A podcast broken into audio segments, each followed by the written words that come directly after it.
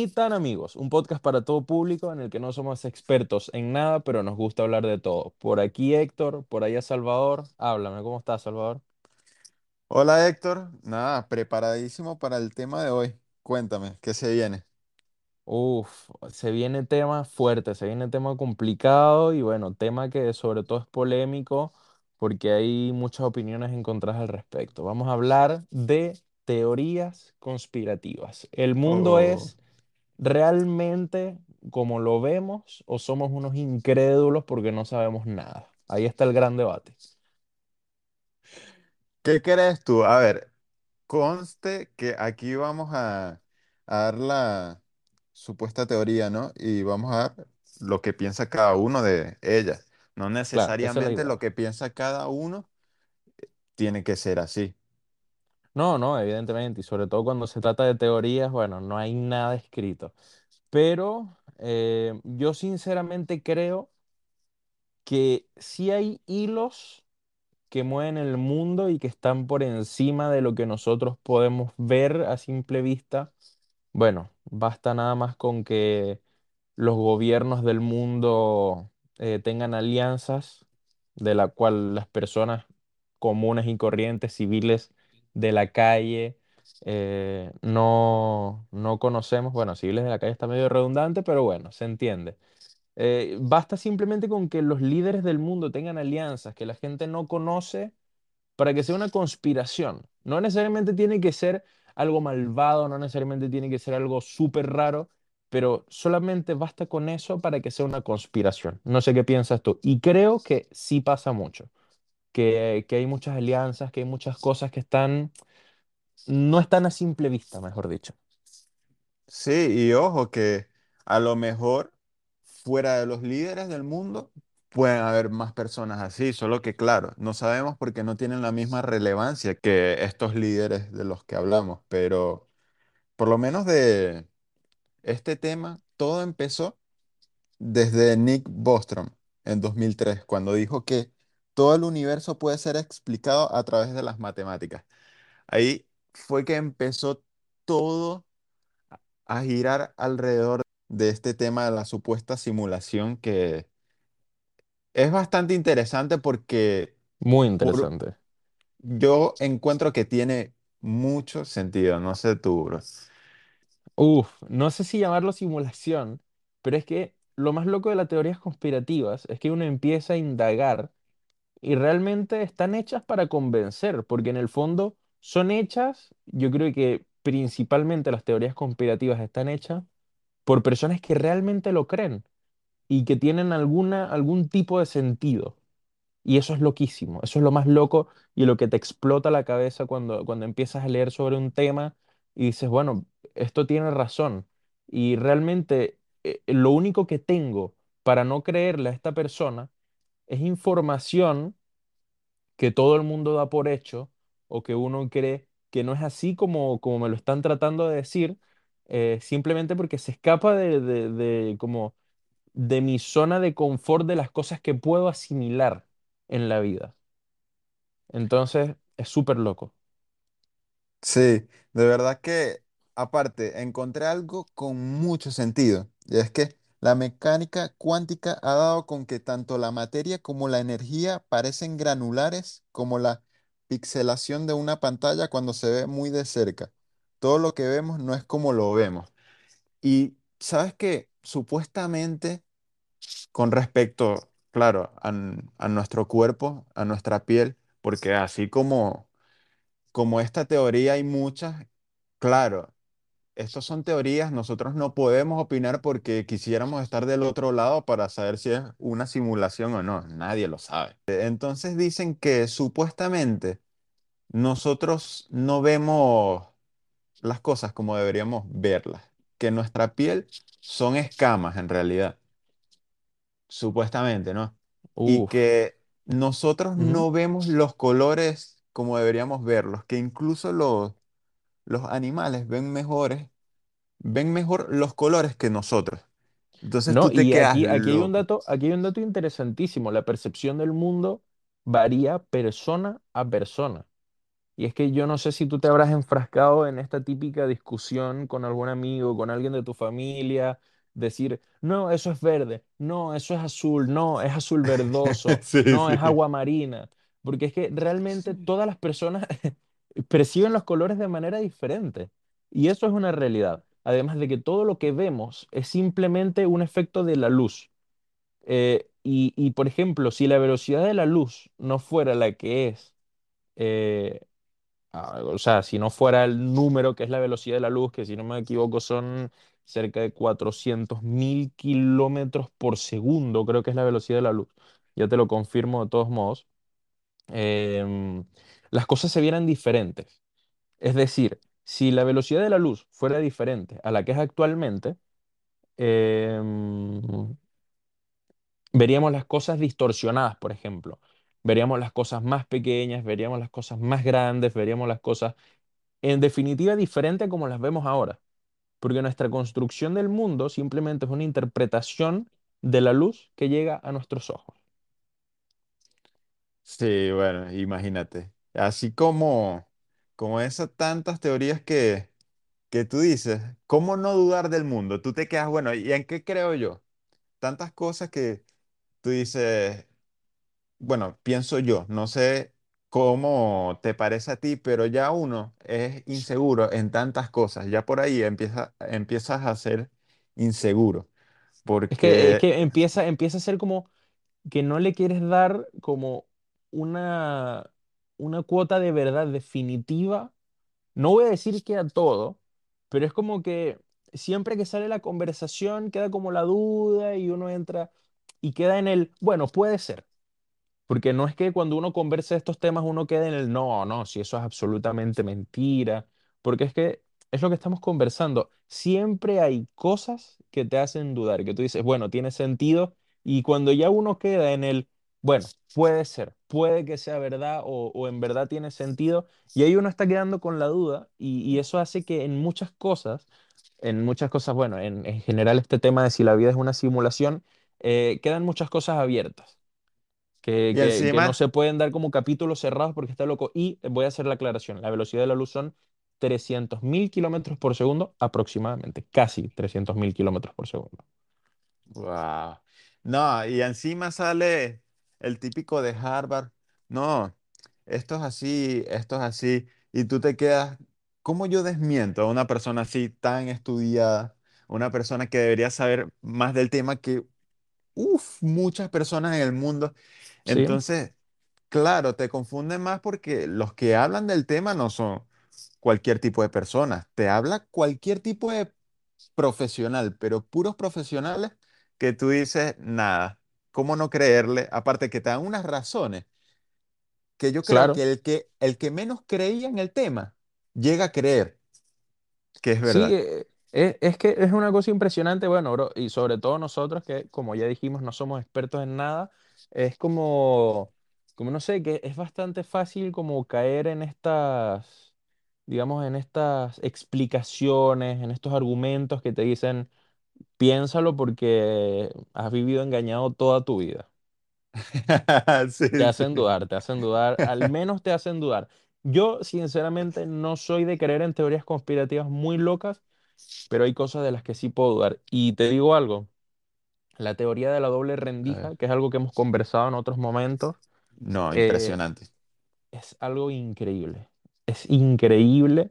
Eh, y bueno, para las personas que nos escuchan, voy a tratar de explicarlo de la manera más simple posible. De todos modos, siempre recomendamos que vayan a fuentes un poco más científicas, bueno, un poco más científicas, no, a fuentes científicas, porque somos cero científicos, pero que indaguen un poco más, porque la explicación que voy a dar acá es bastante vaga y bueno, en formato de audio es más difícil, pero es para que se hagan una idea.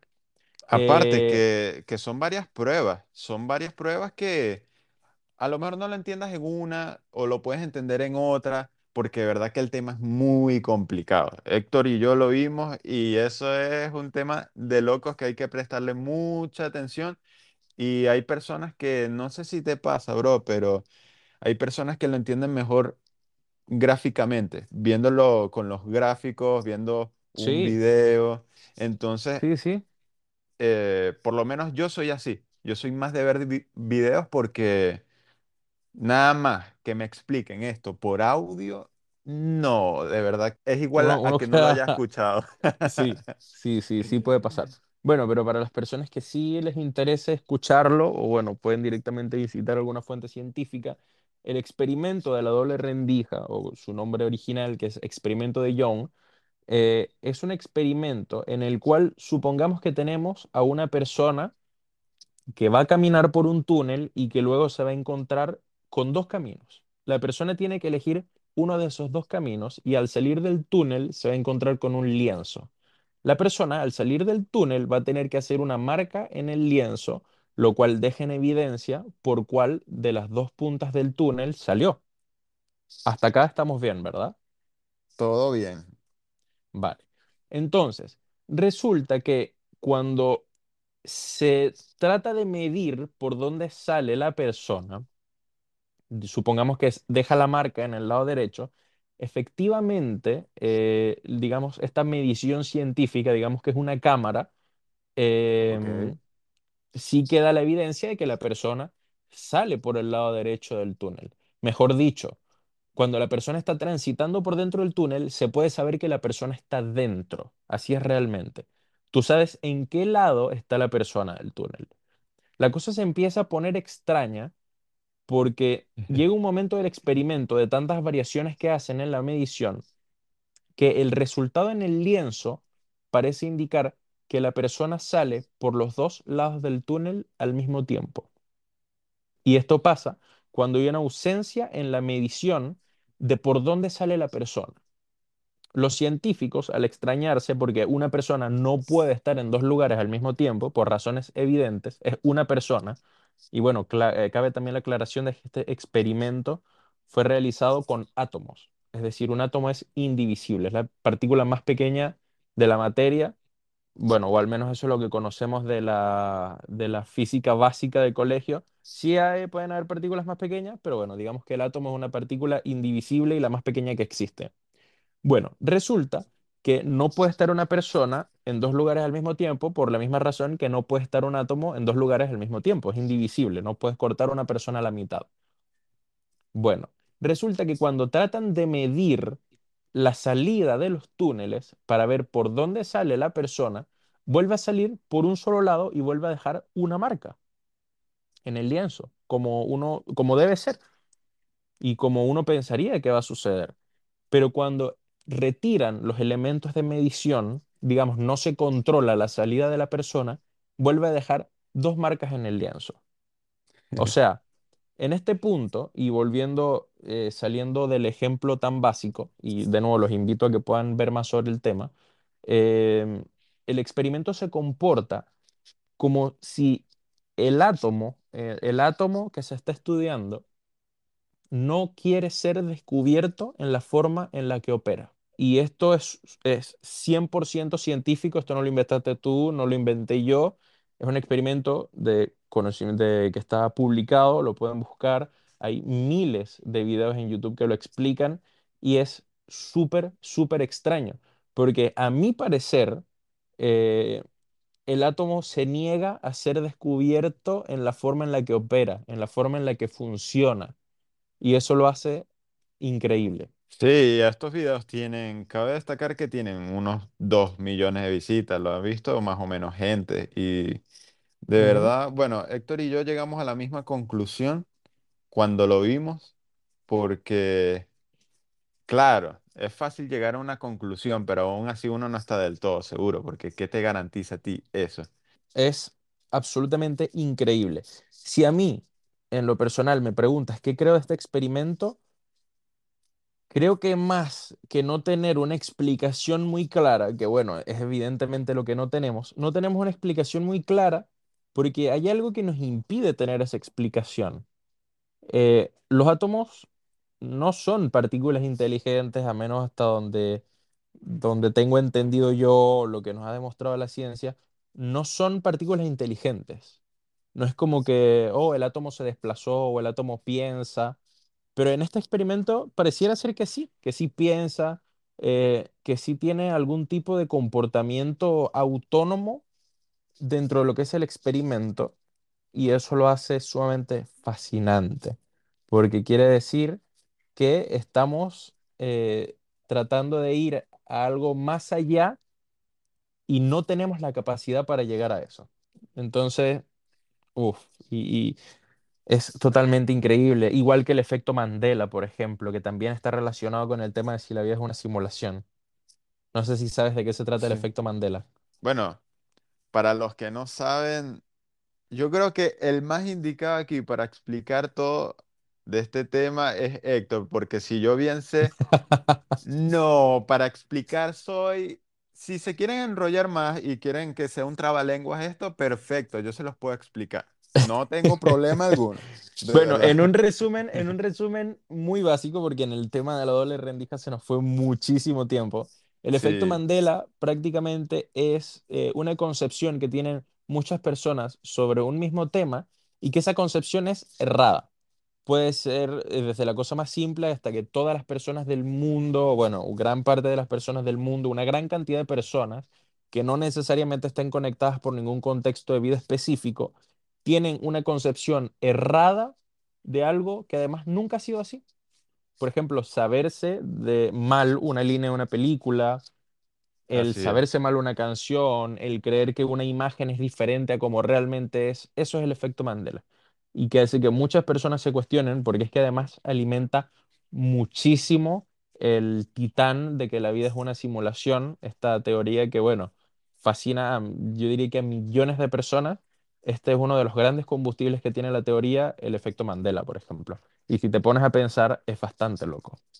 Por ejemplo, cuando tú crees que te sabes perfecto el guion de, de una película, yo que he visto qué pasó ayer, lo he visto como 100 veces cada una de las películas, que son tres, y yo creo que sé perfectamente lo que dicen, y cuando lo digo, te quedas retratadísimo, quedas con una cara de no sé nada. Sí, y es que además de esto, de esto hay, hay, hay ejemplos muy extraños eh, y en el que la verdad, en verdad las personas caen en estos errores que uno dice, uff, está potente. Mira, esto me hizo recordar una anécdota muy personal. No sé si a ti te habrá pasado alguna vez, pero esto es algo que me pasó dos veces en la vida y que uno diría, esto es sumamente improbable y sin embargo me pasó a mí. Eh, me acuerdo yo que estaba en eh, sexto año de educación básica, en un A examen ver, de matemática. O sea, esto no es muy efecto Mandela, pero tiene mucho que ver con el, con el cerebro humano y el cómo operamos, entre comillas. Y es que en un examen de matemática, en sexto básico, de la educación básica, eh, yo me equivoqué, o mejor dicho, no me equivoqué. Me- la profesora me corrige mal una, una de las operaciones matemáticas del examen. siempre pasa, Eh, siempre. Sí, y resulta que yo realmente había, había resuelto bien, pero lo había resuelto de una manera muy extraña en la operación. Pero el resumen es que llegué al resultado. Cuando le voy a, le voy a, a reclamar a la profesora por el tema de los puntos, de la nota que había estado mala, tenía una compañera, que tú la conoces, no voy a decir su nombre, pero tú la conoces, que había cometido no voy a decir error, mejor dicho, había hecho la operación matemática del mismo modo que yo, exactamente igual. Y a los dos nos, eh, nos pusieron que estaba malo el ejercicio. Esto me pasó estando en sexto básico. Eh, digamos, bueno, ahí dijimos, ah, no, mira, qué gran coincidencia, mm, interesante. Resulta que seguimos estudiando juntos en la educación media y luego nos volvió a pasar lo mismo a los años y bueno, con lo mucho que se complejiza luego la matemática en la educación media También cabe destacar que nosotros eh, estudiamos en un colegio, eh, digamos, bastante bueno y, que tenían una muy buena base eh, matemática, científica, etcétera, y que eran matemáticas ya bastante más complejas que en sexto básico.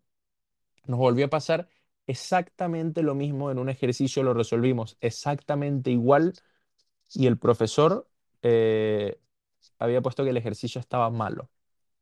con la misma compañera en un mismo ejercicio, resolviéndolo exactamente de la misma manera. Y a los años, fíjate que fue algo tan particular en sexto básico, que a los años que nos pasó lo mismo, recordamos lo que nos había pasado la vez anterior y dijimos, increíble. O sea, es una locura esto que nos pasó. Lo más loco es que en ambas ocasiones eh, creo que ese ejercicio era el que nos impedía tener nota perfecta. Y cuando pedimos la recorrección con el profesor, nos dieron los puntos y ambos obtuvimos nota máxima en ambas eh, ocasiones. Eso es lo más loco No. de todo, que a la final, a la final nos terminaron dando la razón. No, es que de verdad, claro, yo creo que como todo, hay varios procedimientos. No sé si te ha tocado algún profesor, pero creo que la gran mayoría de las veces toca el típico profesor que tienes que hacerlo a su procedimiento, si no, Sí, no vale. sí, Entonces, yo creo que eso es un gran error porque de cierta manera como que no te dejan la libertad que tú quisieras. Claro, yo entiendo que a lo mejor ese profesor te da un procedimiento nada más en la clase. Pero si tú vas, por lo menos, si no- tú no entendiste la clase y vas a, a tareas dirigidas, te lo enseñan de otra manera, tú por hacerlo de esa otra manera significa que va a estar malo. No no, debería ser. absolutamente no. Y, y bueno, nos desviamos un poco del tema, pero bueno, podemos decir que así pasa con, con todo en la vida, ¿no? Que no necesariamente por creer que las cosas son de una manera diferente, sobre todo en temas que no están dichos al 100%, significa que está mal. Así que, eh, bueno, yo diría que, que siempre se tiene que estar abierto al debate en estos temas y, muy importante, no discriminar a las personas por lo que creen o piensan. Lo más importante. A ver, bro, yo te tengo, creo que para cerrar el tema, Albert Einstein, ¿quién no lo conoce? Lo más incomprensible El... Sí, sí. Lo más incomprensible del universo es que sea comprensible. Ya te lo está diciendo de cierta manera, ¿no? ¿Y de cuánto? De los tiempos de... No.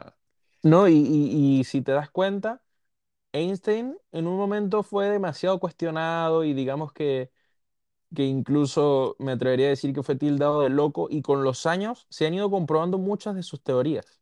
Sí, O sea, yo creo así es. que eh, Einstein fue un científico eh, que estuvo adelantado a su época y, y eso pasará muchísimo con científicos de hoy en día que se atreven a hacer afirmaciones tan locas como esta que me acabas de decir, pero en un futuro, eh, quién sabe. O sea, y por eso yo digo que no le podemos cerrar la puerta a nada porque ser escéptico en estos temas es de repente quedarte con cara de payaso en el futuro, quien dice 15 20 años a- más adelante.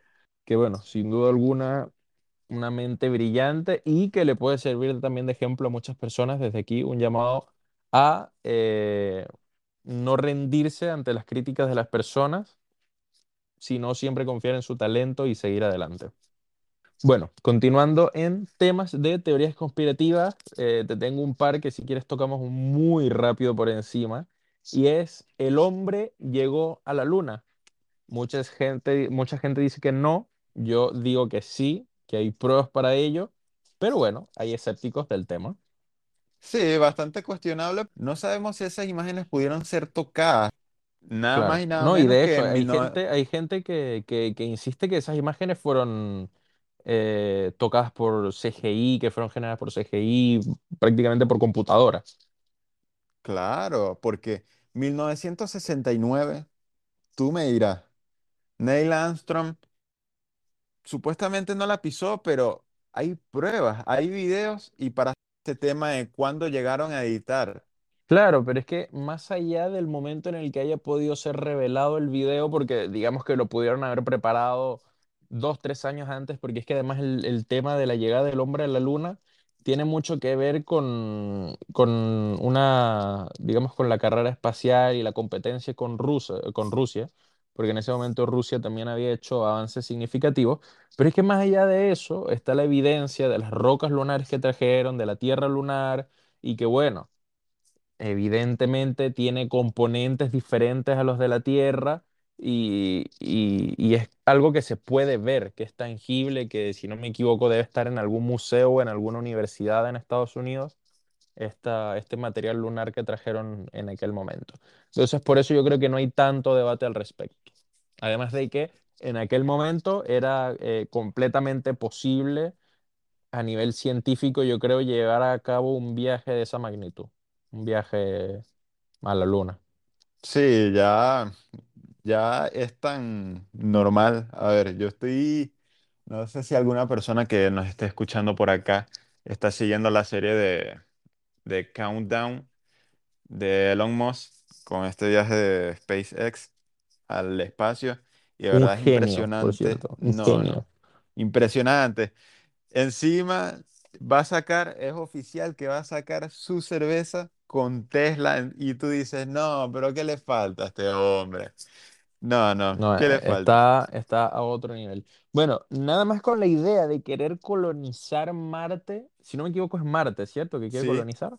así es. Tú dices, este hombre ya está en otro nivel. Este hombre es la ficción hecha realidad, sinceramente, porque en cuántas películas no hemos visto eso y hemos dicho, ah, por favor, Sí, por y, favor.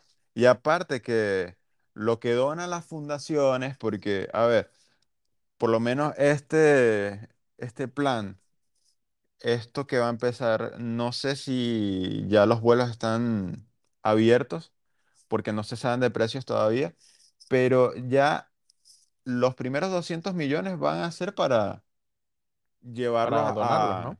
para donarlos, sí, a una fundación con niños con cáncer. Y a ver, bro, saltando a otro, al próximo tema, ¿qué, qué Ujú. más me tienes? Que me contaste que me tienes otro por ahí. Eh, un tema que quisiera tocar súper rápido, que es demasiado polémico, que no quisiera entrar en estos temas a pesar de que estudio estos temas. No me gustaría entrar tan profundamente, pero eh, las Torres Gemelas fueron un atentado o un autoatentado. Yo Claro, digo que fue un autoatentado. Tú dices Yo que sí. sí, yo pensaba, ¿Mm? muchos acá piensan que fue un grupo que se llamaba Al Qaeda, Por Bin Laden, que claro. sí, que hizo este ataque terrorista, que si se pone a investigar más sobre el tema, que claro, es difícil encontrarlo porque no les va a salir a la primera, No, ya y que la que mayoría de información que hay es súper underground, la verdad. sí, Eh, eh, o sea, conseguir información de este tema es bastante complicado, sobre todo por las fuentes, ¿no?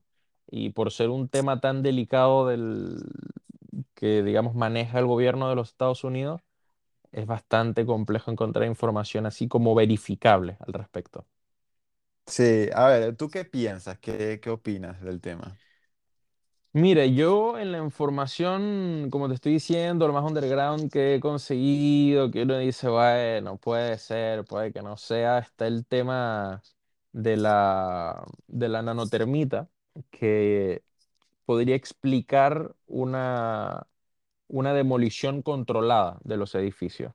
Porque, bueno, en este tema donde se analiza mucho cómo cayeron las torres, el impacto de los aviones eh, se dice que si bien es algo descomunal que un avión choque con un edificio, eh, ese accidente no tendría la magnitud suficiente como para derribar ambas torres, además.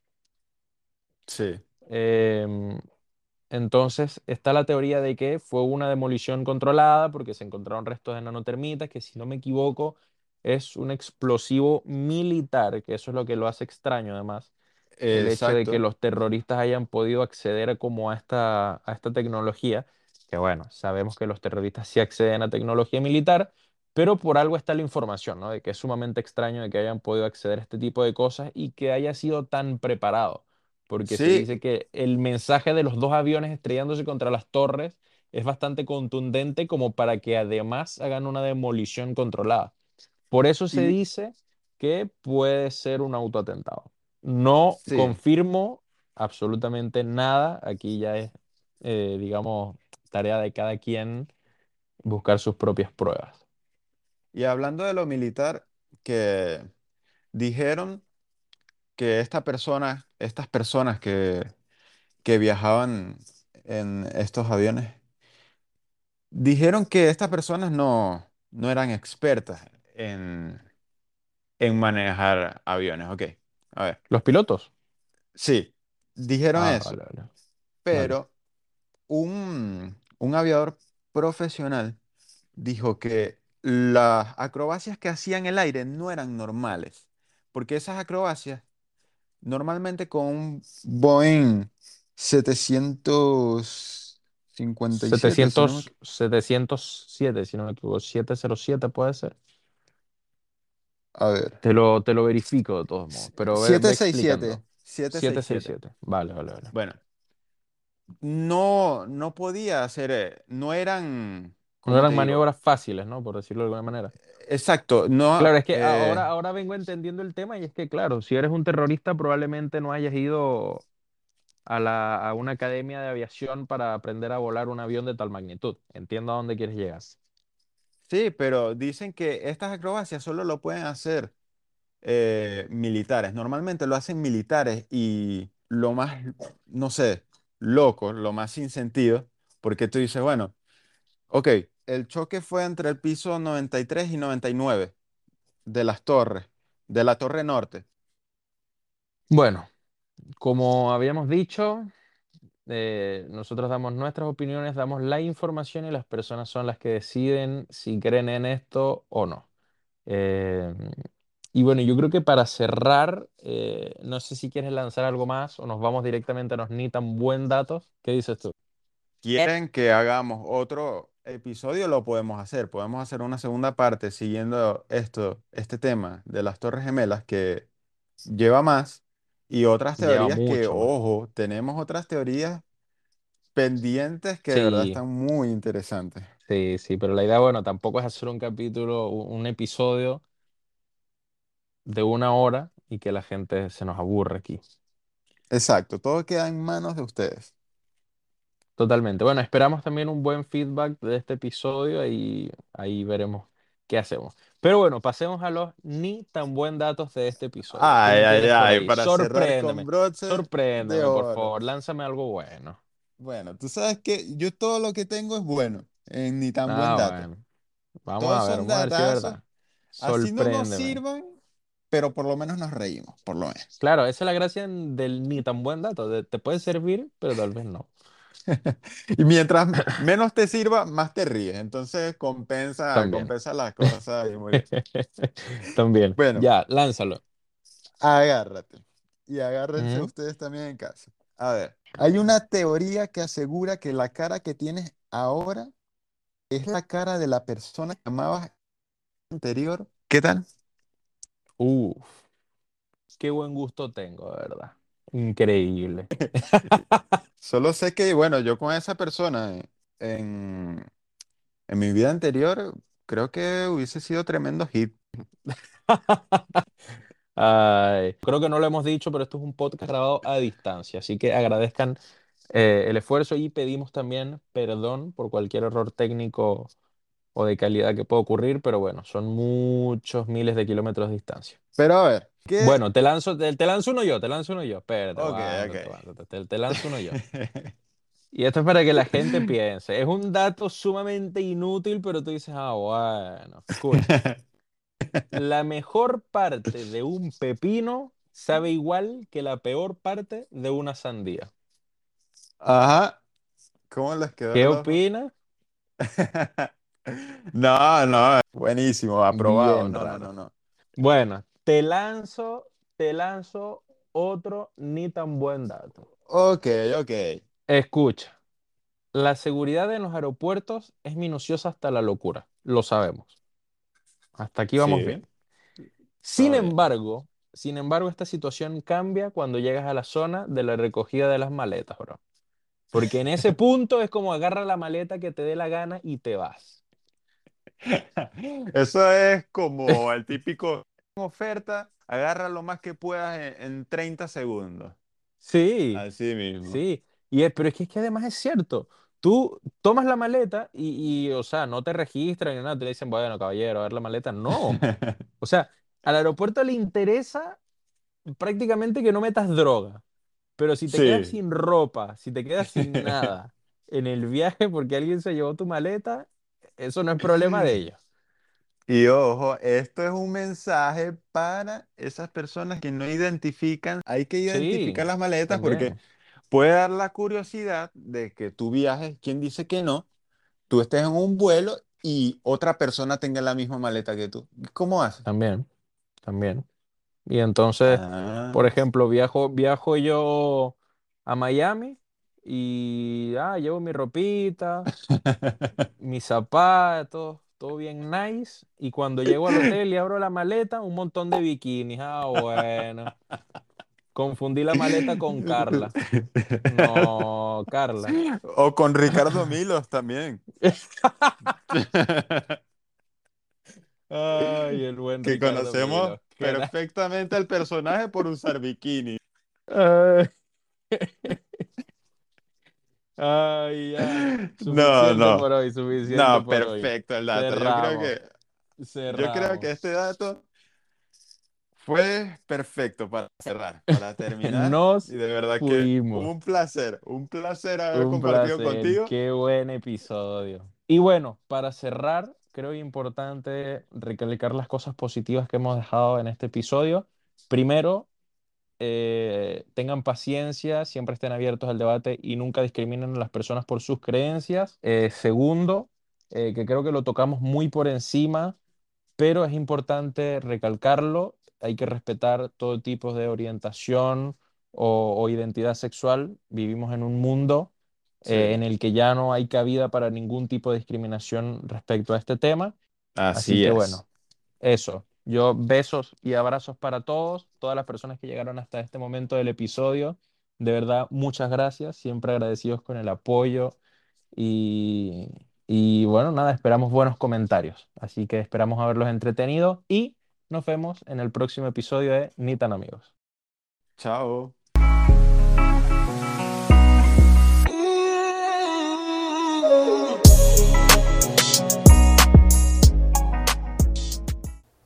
En el próximo episodio de Ni tan amigos. Y verás, una de mis amigas es santera y espiritista. ¿Cómo? No, no, no. O sea, Francesca, ¿no? Se llama esta, esta amiga tuya. Sí, sí. Francesca, no te dejan salir, pero sí puedes ser amiga de una santera y espiritista. Francesca, No, por favor, por no favor, sé no qué me es la peor. contés, Francesca, no me la contés. Si salir o ser amiga de una santera, pero ok.